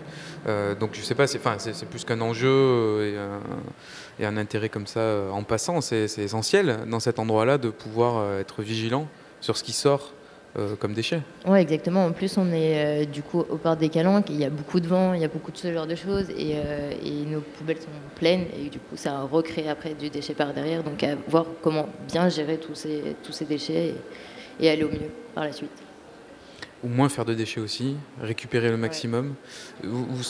J'imagine que vous deux, vous avez cette conscience voilà, déjà présente. Est-ce que quand vous en discutez avec d'autres étudiants, c'est généralisé maintenant dans la génération que vous traversez, vous, cette prise de conscience environnementale, dire dans le, dans le corps et dans l'expérience, pas seulement dans l'idée Ou est-ce qu'il y a encore du chemin euh, quand même à faire pour euh, voilà, dégrossir encore ce, thème? C'est, je pense, un peu un fait constaté. Euh, enfin, nous, on l'a vu dans notre promo en design, où il y a énormément d'étudiants, ou même de plus en plus d'étudiants qui travaillent sur des questions d'écologie. Donc je pense que globalement, il y a euh, cette, volonté de, participer et de trouver des solutions ensemble. Et en fait, nous, on essaye juste de créer des cadres où ça sera possible et où il y a de plus en plus de monde qui pourront participer et, mettre en place ou en action cette volonté-là. Merci beaucoup d'être venu témoigner de tout ça. Merci encore Inge. Euh, on va parler podcast dans la dernière séquence de cette émission, mais euh, juste avant, Antoine, un peu de musique? J'avais prévu une petite pause musicale. C'est un titre des Ghetto Boys euh, qui, qui s'intitule My Mind Playing Trick. C'est pas une pause alors une, pause, une pause active. Une pause active. Une pause active. On en connaît un qui connaît bien les pauses actives. I sit alone in my four-cornered room staring at candles. Oh, that shit is on? Let me drop some shit like this here. At night I can't sleep. I toss and turn, candlesticks in the dark, visions of bodies being burned. Four walls just staring at a nigga. I'm paranoid, sleeping with my finger on the trigger. My mother's always stressing I ain't living right, but I ain't going out without a fight. See, every time my eyes close, I start sweating and blood starts coming out my nose. It's somebody watching the act, but I don't know who it is, so I'm watching my back. I can see him when I'm deep in the covers. When I awake, I don't see the motherfucker. He owns a black hat like I own a black suit and a cane like my own. Some might say take a chill, B, but fuck that shit. There's a nigga trying to kill me. I'm popping in the clip when the wind blows. Every 20 seconds got me peeping out my window. Investigating the joint for traps. Taking my telephone for taps. I'm staring at the woman on the corner. It's fucked up when your mind is playing tricks on you.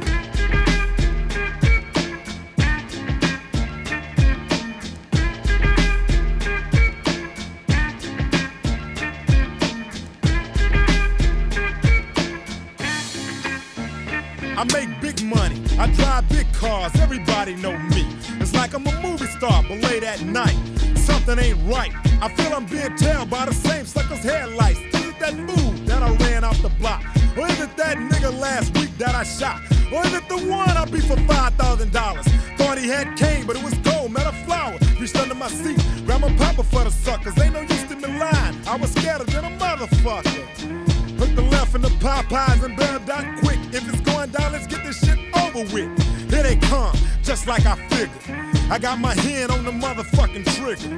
When I saw 'em, make your ass start giggling. Three blind, crippling, crazy senior citizens. I live by the swamp. I take my boys everywhere I go because I'm paranoid. I keep looking over my shoulder and peeping around corners. My mind is playing tricks on me.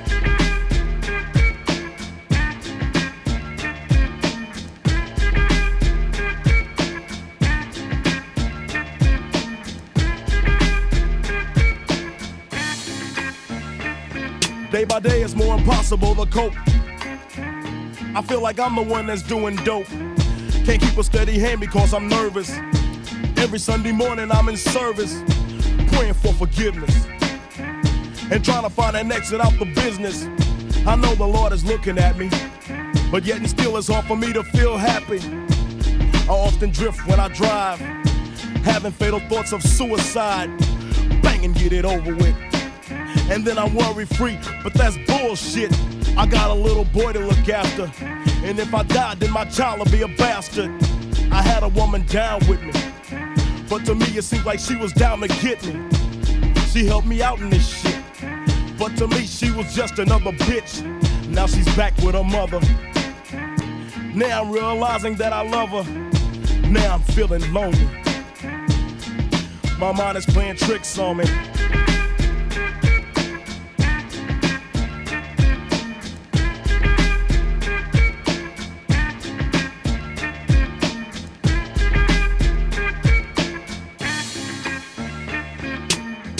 This year Halloween fell on a weekend.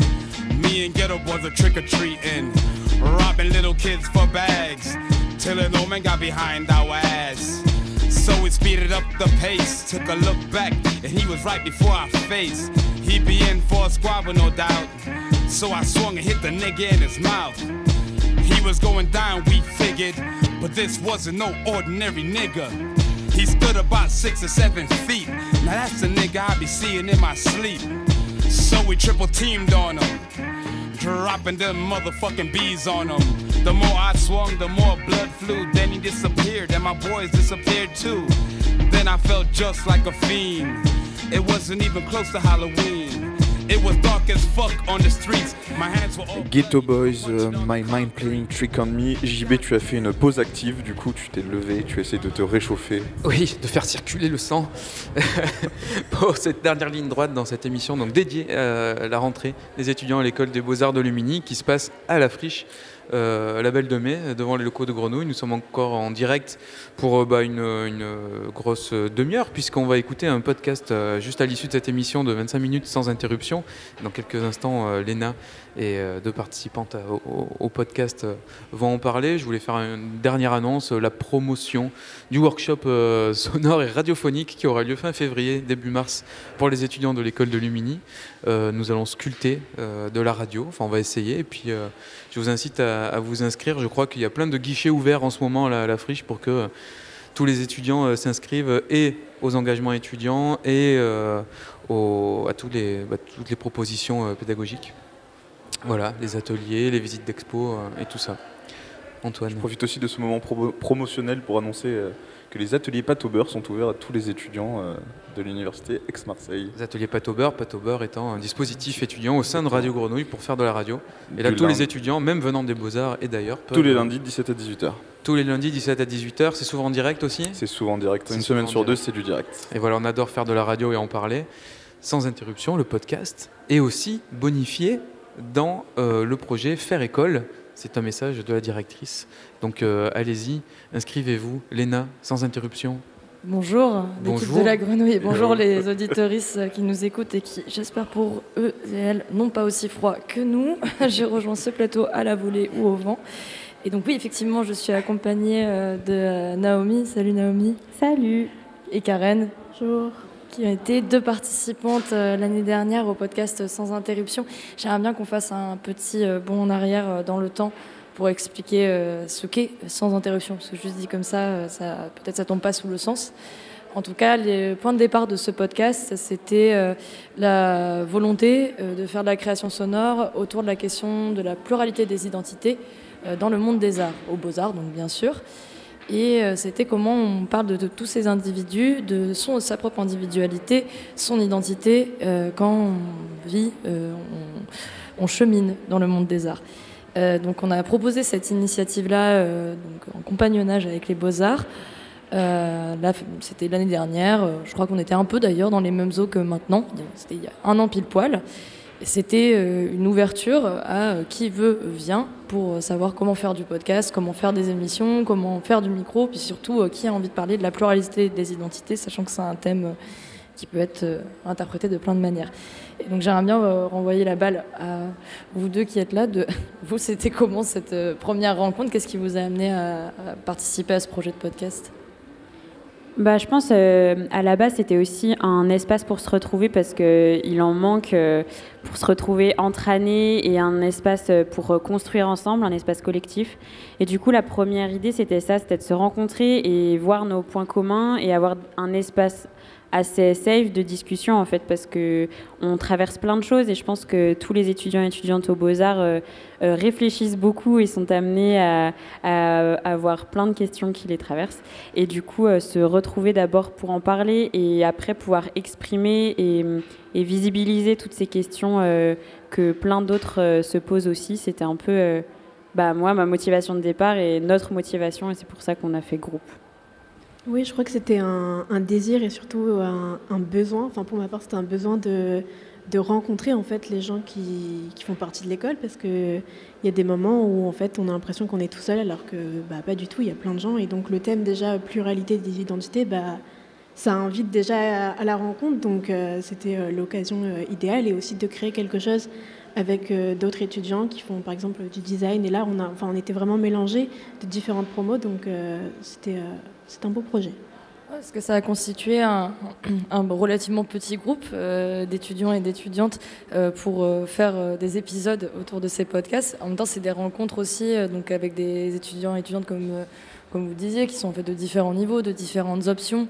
donc ça a été à la fois un lieu de rencontre, un endroit de parole libre on a essayé de beaucoup s'exercer autour de ça avec un premier épisode qui était, euh, qu'on vous invite d'ailleurs à aller écouter sur l'ensemble des plateformes d'écoute, qui s'appelle Sans interruption, euh, le podcast, pardon, euh, qui les porte et laisse s'exprimer nos voix, donc les voix des étudiants et étudiantes des beaux-arts.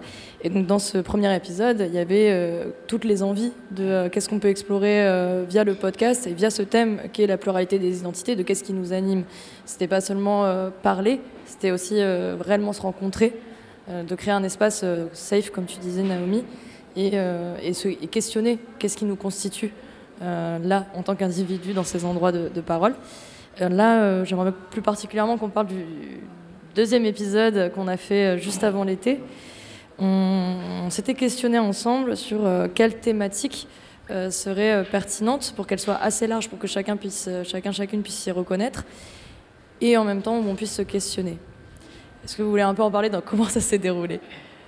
Euh, ouais, bah du coup au départ, euh, c'est vrai que du coup le corps est beaucoup revenu euh, sur euh, les différentes morphologies, sur les différents regards qu'on peut porter sur notre corps, sur notre corps aussi comme outil de travail, et tout ça, ça nous a un peu traversé. Je pense que pour la suite, ce sera peut-être une thématique qui reviendra, mais là on s'est focalisé sur plutôt le corps et le miroir.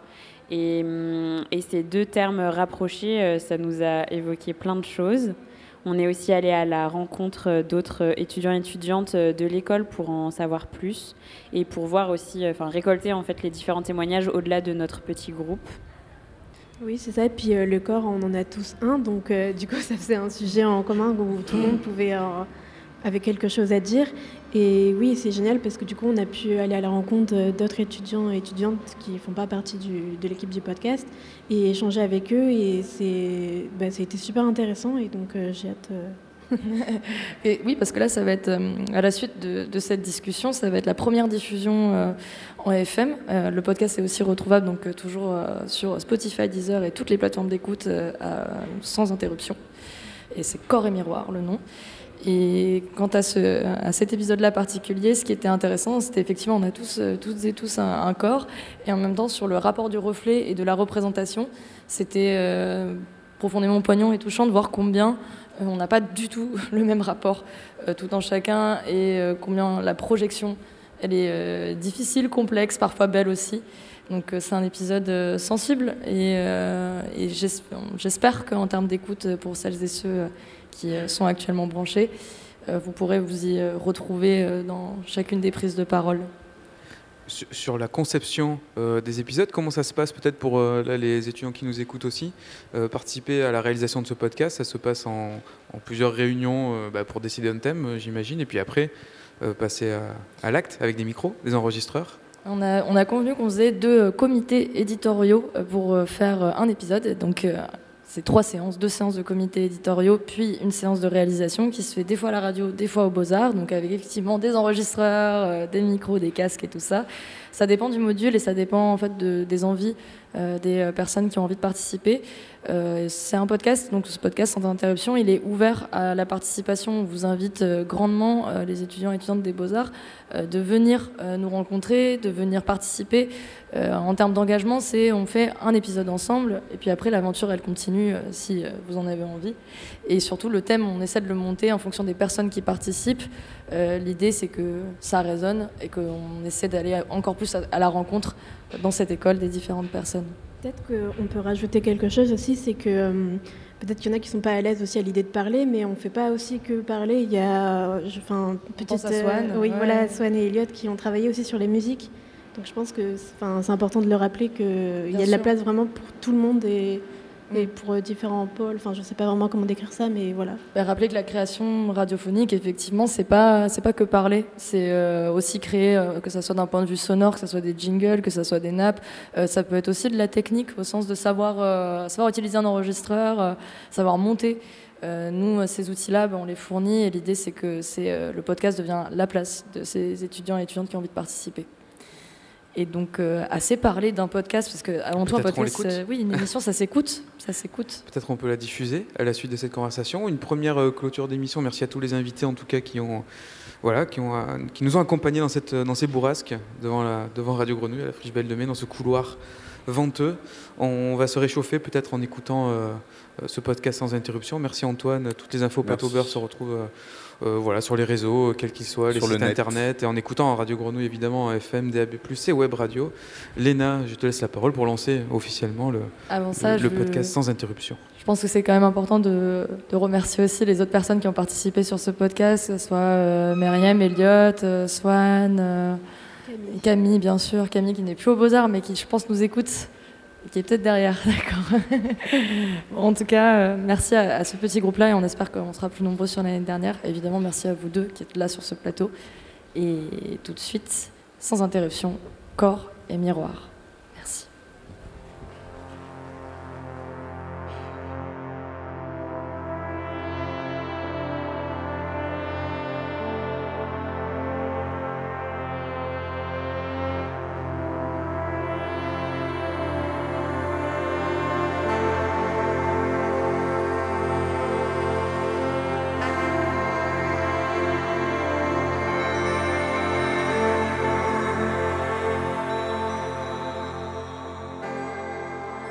Le 10 novembre 2021, sur Instagram, le collectif Lutte des Grâces publiait un appel à participation pour leur prochain fanzine. Miroir, mon gros miroir, c'est qui en face de moi? Je n'ai pas su répondre à cette question. Et depuis tout ce temps, cette phrase résonne en moi. Miroir, miroir, dis-moi, qui est devant toi? Miroir, miroir, c'est qui en face de moi? Miroir, miroir, montre-moi que j'existe. Depuis tous ces mois, il n'a cessé de me questionner, mais il est temps pour lui de parler. Miroir, miroir, dis-moi, qui tu es? Miroir, miroir, à qui penses-tu rendre service? Miroir, miroir, de qui es-tu le reflet, le complice? Tu n'es pas qu'un simple objet de verre poli et métallisé. Tu ne renvoies pas par réflexion que le réel. Dès qu'on se place devant toi, tu nous donnes à voir au-delà.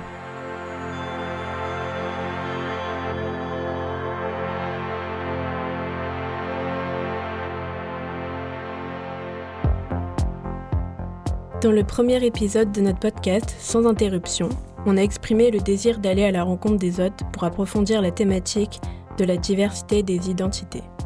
Alors, dans cet épisode, on est allé poser des questions aux étudiants et étudiantes de l'école des beaux-arts de Marseille. Quels sont les premiers mots qui te viennent à l'esprit quand on te dit corps et miroir Après cette collecte de témoignages, Karen, Naomi, Elliot, Camille, tous étudiants et étudiantes aux beaux-arts se sont prêtés à leur tour au jeu. Une conversation libre dans le studio de Radio Grenouille, animée par Léna Rivière et avec la participation musicale de Swan. Sans interruption. Le podcast qui porte et laisse s'exprimer nos voix.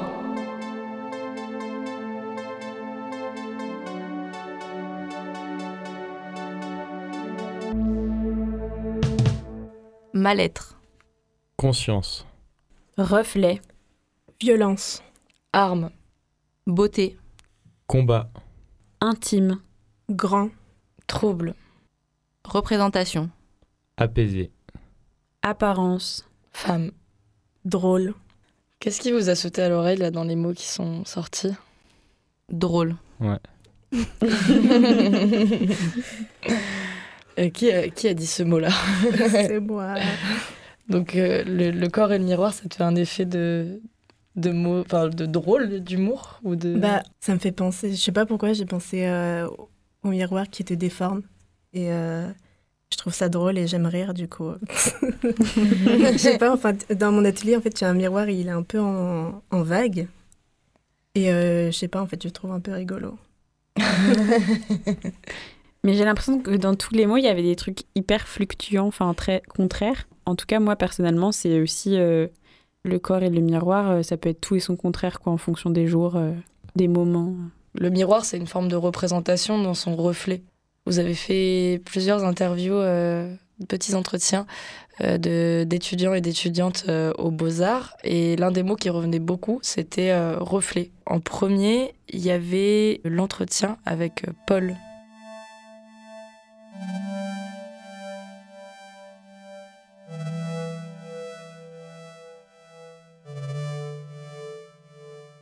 Quels sont les premiers mots qui te viennent à l'esprit si je te dis corps et miroir?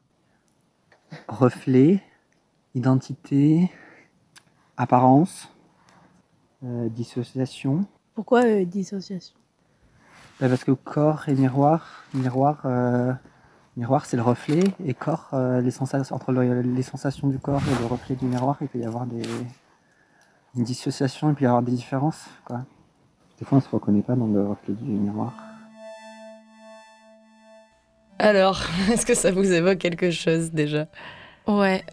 Le mot dissociation est vraiment intéressant. Bah, Parce que dans la représentation, il y a forcément une part de dissociation.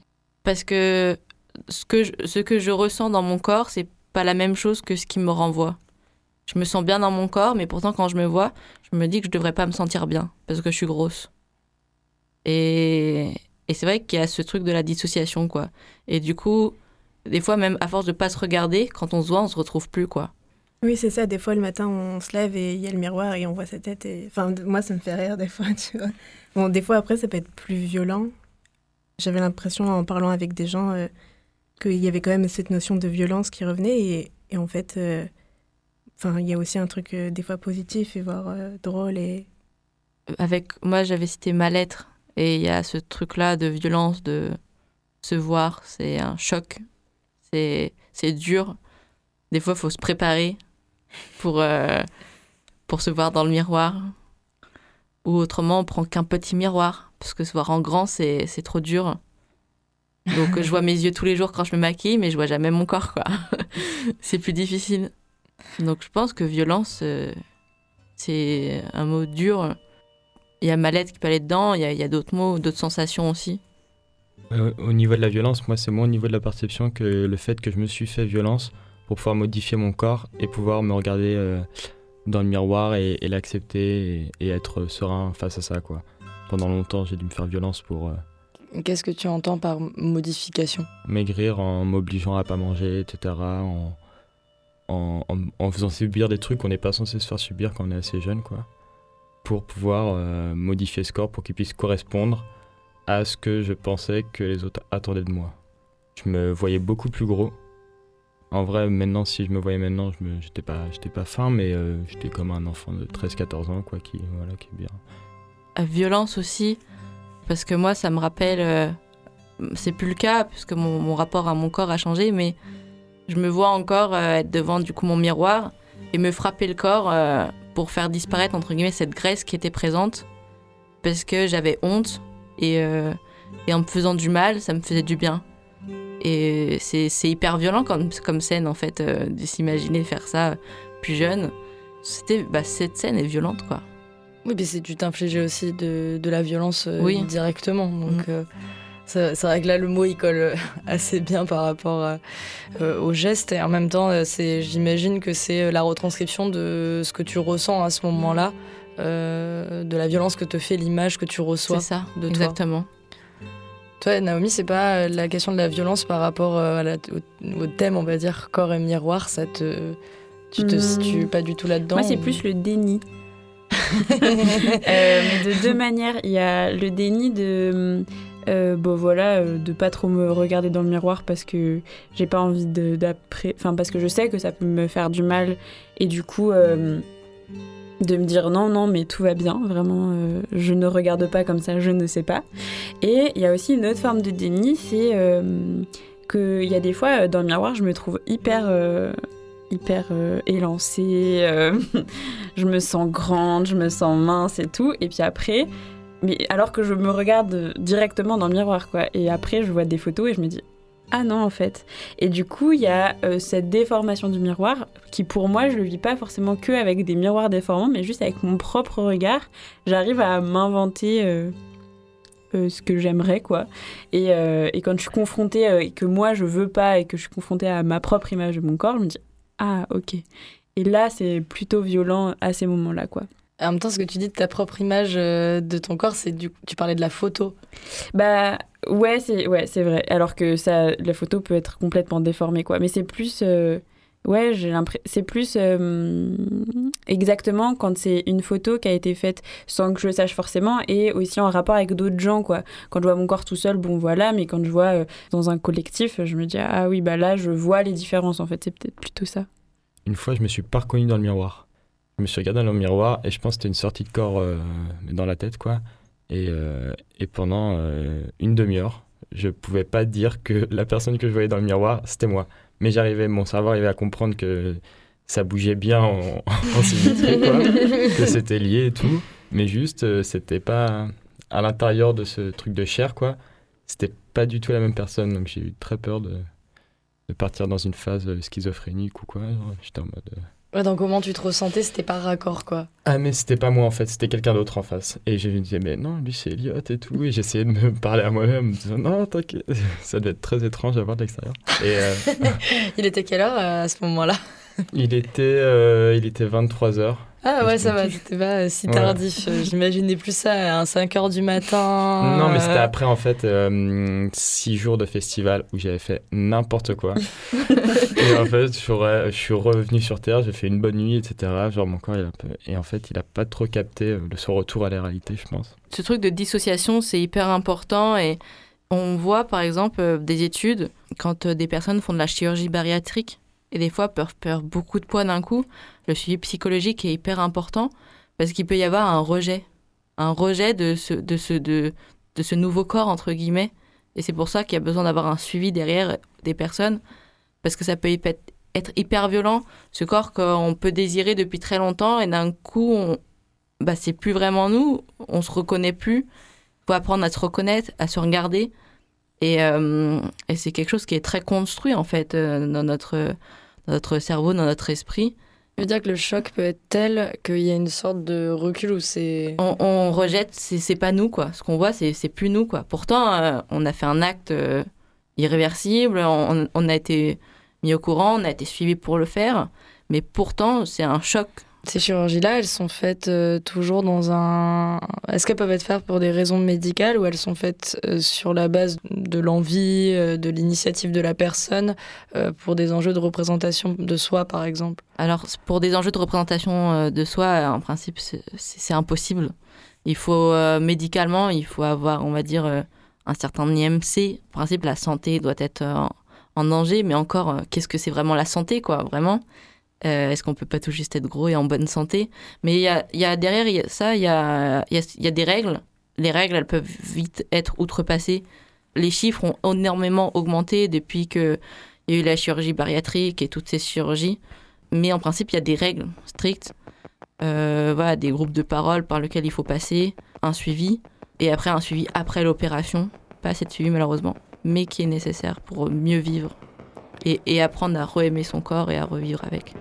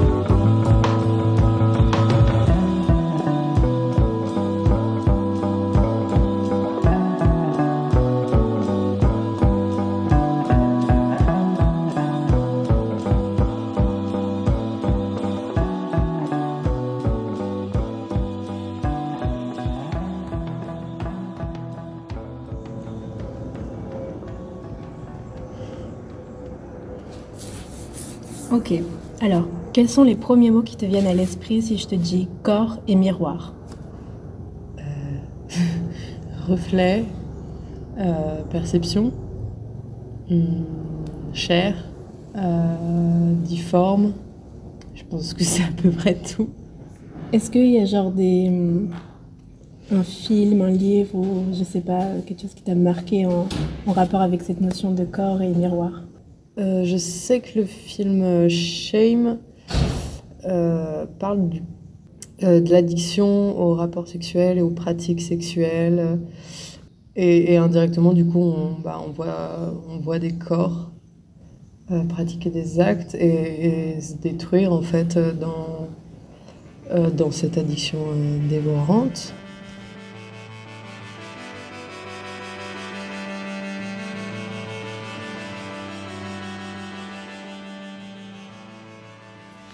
Est notable, euh, je trouve, dans cet extrait, c'est euh, que lorsque Karen demande à Kim de trouver des mots pour euh, ce que lui évoque corps et miroir, alors il y a plusieurs mots qui sortent. Il y a chair, il y a difforme, il y a reflet, encore une fois.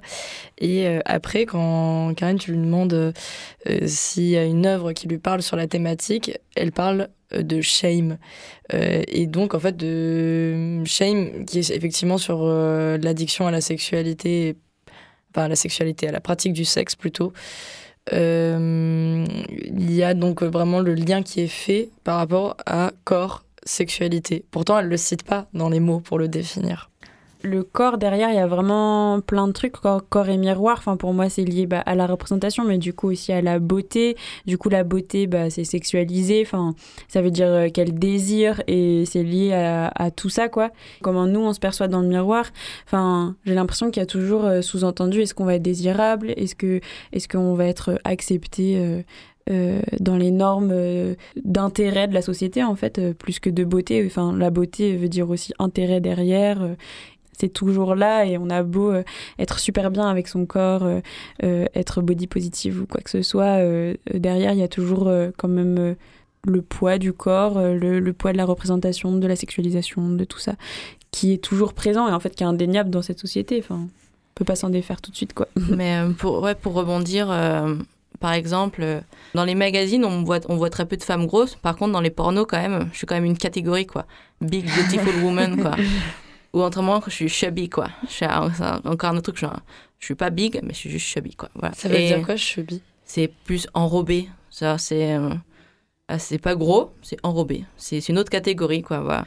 Je suis pas très vendable dans les magazines. Par contre, pour le sexe, apparemment, les gros, ça vend, quoi. Pas les grosses, surtout. Mais euh, quand on regarde le porno, toutes les discriminations ont leur propre catégorie presque. Je sais pas comment vous voyez, euh, vous, le fait que le miroir, est-ce qu'il est vraiment votre perception? Ou est-ce qu'il est la perception de la société et ce qu'on s'en figure Il est un peu des deux quand même. On peut pas faire semblant de ce qu'on a appris. Et pour avoir un autre regard, il faut, faut déconstruire un peu ce regard et comment, comment elle est construite par les normes qui passent. Mais ça me fait penser, euh, à aucun moment, j'ai pensé à ça et j'ai l'impression que c'est très peu ressorti sur en fait le style vestimentaire. Bah, la représentation, ça englobe quand même tout, comment on se sent, machin.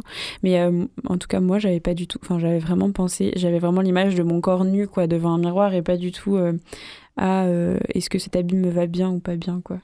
Mais vous, votre image mentale de votre corps dans un miroir, c'est habillé, nu, nu, vaporeux? Nu.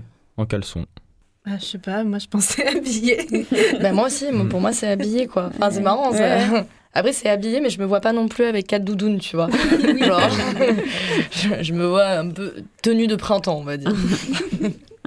Toi, Karen, ça, a évolué ta perception euh, entre comment tu te voyais euh, il y a quelques années ouais, ben, J'ai surtout. Euh, enfin, j'ai dit le mot violent parce que. Enfin, violence, pardon.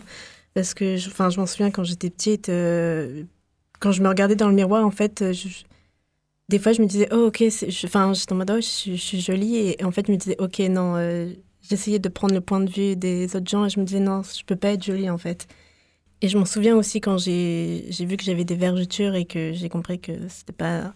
Enfin, que je pensais que c'était pas normal et tout ça. Et Enfin, il y a eu un rapport hyper violent que j'ai eu avec euh, le miroir et je me souviens, il y a un moment donné où presque je m'interdisais à, me regarder dans un miroir parce que je savais que ça allait être euh, très dur pour moi.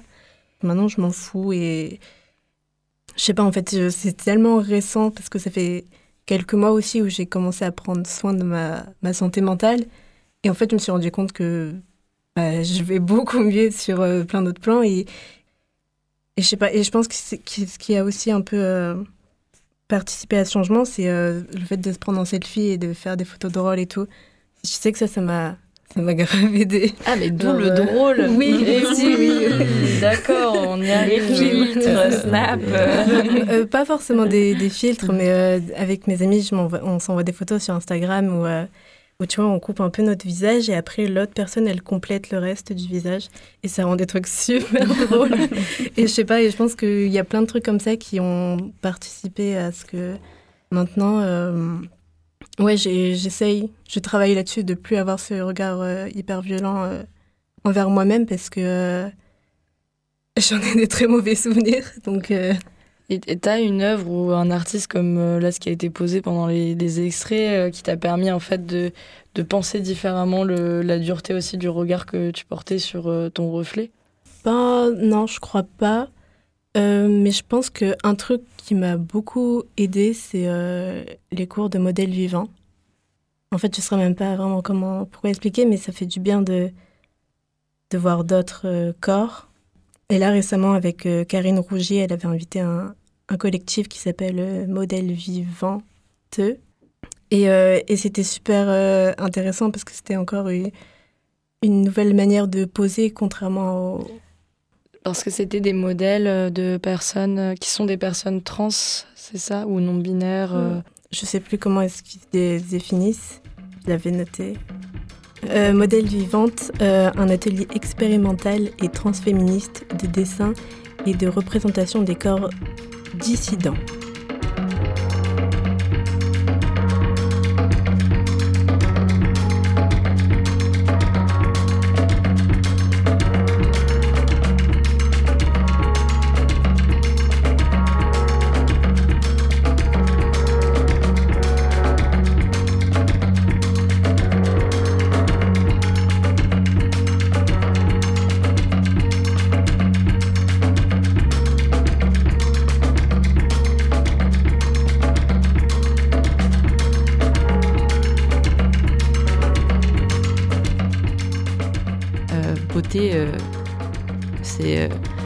Avec euh, ma lettre, mais maintenant j'arrive à trouver de la beauté dans, des corps euh, gros, j'arrive à me trouver belle, j'arrive à. Et euh, c'est avec ces lectures qui déconstruisent un peu ce que j'avais appris.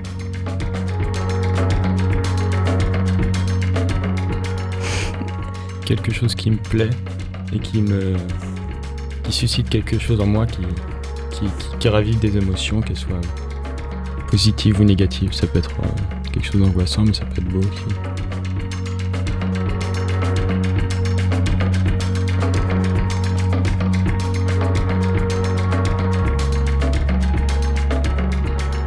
J'ai l'impression que euh, je me suis détachée de, du regard de la société. Je pense que c'est faux, mais en tout cas de ce canon de beauté quand euh, j'ai pris mon corps comme un outil, ou en tout cas j'ai vu mon corps comme euh, ses compétences et sa force et sa puissance et tout ce qui me permettait de faire.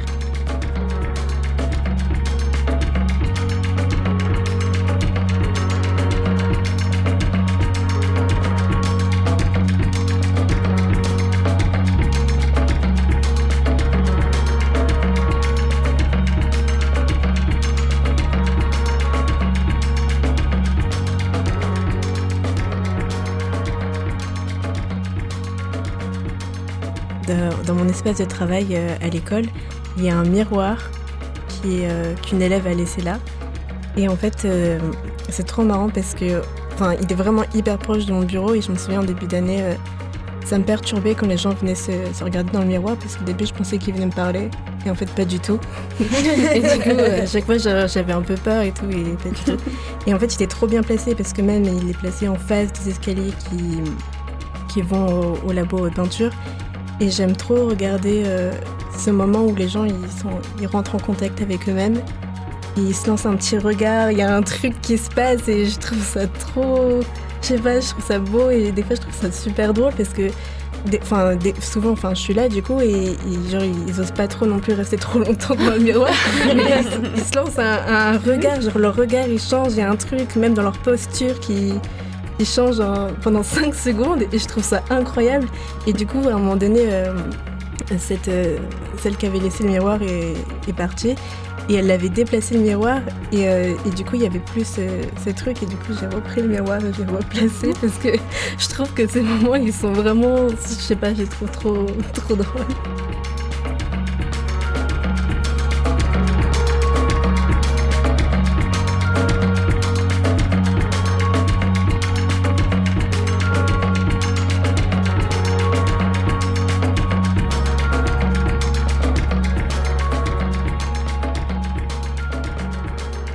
Par les voix des étudiants et des étudiantes des beaux-arts, Karen, Naomi, Elliot. Camille.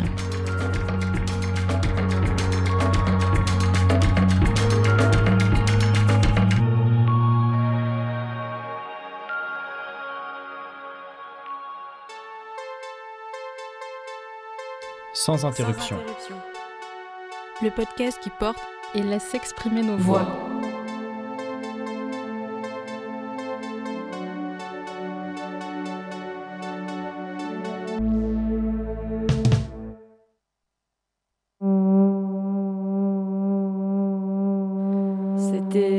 Sans interruption, un podcast par les étudiants et étudiantes des Beaux-Arts, à retrouver sur l'ensemble des plateformes d'écoute. Et vous êtes toujours sur Radio Grenouille avec nous, chers auditoris. Euh, en ce qui concerne les étudiants et étudiantes des Beaux-Arts qui auraient aussi envie de s'essayer à la pratique du podcast, et notamment sur euh, la thématique de la pluralité des identités, euh, Nadia Slimani et Alice de l'équipe des Beaux-Arts vous tiendront informés assez rapidement de la réunion de rentrée. Vous êtes tous conviés avec grand plaisir. Et je redonne euh, le micro, la main à mon collègue Jean-Baptiste. La voix, tu me redonnes la voix. La voix. Expression radiophonique, évidemment. Merci euh, à tous de nous avoir écoutés. Merci euh, Léna pour cette réalisation. Merci à tous les étudiants et étudiantes qui ont participé à ce podcast sans interruption. On, donc on en fait d'autres cette année qu'on va diffuser aussi à l'antenne, donc on retrouve partout sur les, sur les web. Euh, les habillages sonores de cette émission, le tapis euh, d'introduction et le morceau qui est derrière ma voix, qu'on entend, est euh, issu de la playlist d'Aida Salander, donc cette DJ tunisienne qui est en résidence à, à l'école des beaux-arts de, de Lumini. Encore cette année, je crois, en tout cas, elle est sur son euh, SoundCloud, il y a plein de de sons à écouter et des mix aussi euh, pour, euh, voilà, pour la suivre un peu dans ses, dans ses activités. Merci à tout le monde euh, alors de nous avoir écoutés, d'avoir euh, permis cette émission, à toute l'équipe de l'école des beaux-arts, ils sont très nombreux et donc je ne me lancerai pas dans l'énumération de tous les noms. Merci à Sébastien Gély à la réalisation, par contre voilà, j'ai les noms euh, de mes proches de l'équipe de Radio Grenouille, Nelly pour ses conseils de sonorisation, euh, Gilali Amish à la réception du signal et euh, à Alexandre Simonini qui euh, n'est pas à la réal en ce moment, mais par contre qui sera à la réalisation d'une émission euh, ce soir. pour la nuit des chercheurs, donc continuez en fin de- de- d'après-midi là euh, d'écouter, continuez à écouter Radio Grenouille et vous en saurez plus sur les actualités de la recherche. Ça se passe au Doc des Suds, je crois, si vous voulez y aller. Dimanche, la nuit des chercheurs. Ah, c'est pas en direct, voilà. Ben voilà, je- je- j'ai raté ma sortie. J'ai raté ma fin d'émission, c'est terrible. Bon, bah c'est pas grave, on n'aurait rien dit sinon aux auditeurs, on aurait pu faire croire que bon, je sais pas quoi. En tout cas, renseignez-vous sur les sites, euh, les réseaux sociaux, le site de Radio Grenouille pour être au bon rendez-vous, au bon endroit et ne m'écoutez plus. Et d'ailleurs, ce sera l'occasion de ne plus m'écouter puisque je rends l'antenne. Merci beaucoup Léna et Antoine de m'avoir euh, accompagné sur cette émission. Nous rendons l'antenne pour la suite des programmes sur le 88.8.